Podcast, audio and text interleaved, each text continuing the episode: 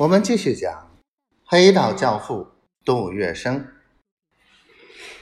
杜月笙静静地听他把话讲完，马上流露出兴奋的神色，说：“我认为这件事应该由上海市党部出面领导，发动全上海民众团体，组织上海市抗敌后援会。”顿一顿，他又果决地说。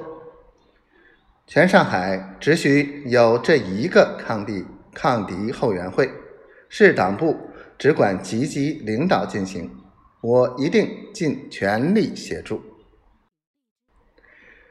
杜月笙和吴开先商定原则以后，他一再强调，绝不允许任何人另起炉灶，分散力量。他的表示不但提高了吴开先的警觉。而且使他衷心感谢，认为杜月笙能够摒弃黄炎培这个几十年的同乡老友，而凡事以国民党的利害为前提，此一情谊对于他个人以至国民党都是极为珍贵的、令人感动的。为了争取时间，杜吴两人立即采取行动。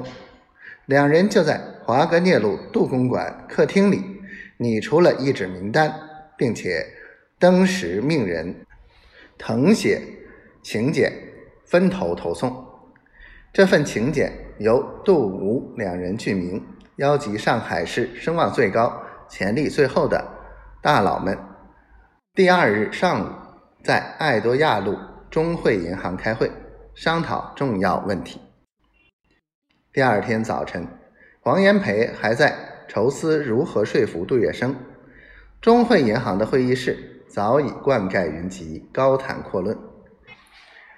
迅即顺利无阻地正式成立上海市抗敌后援会筹备会，当场推定杜月笙、潘公展、钱新之、余洽清、徐继、黄寒之为主席团。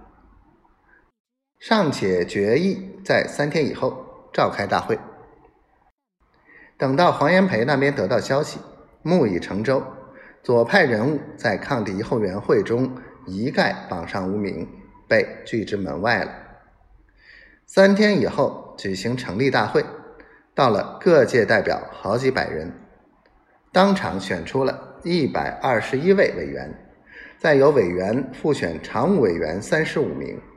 说来也凑巧，一二八事变时的抗敌后援会秘书长陶百川刚好学成归国，如今又正好当选秘书长之职，又正好原璧归逃。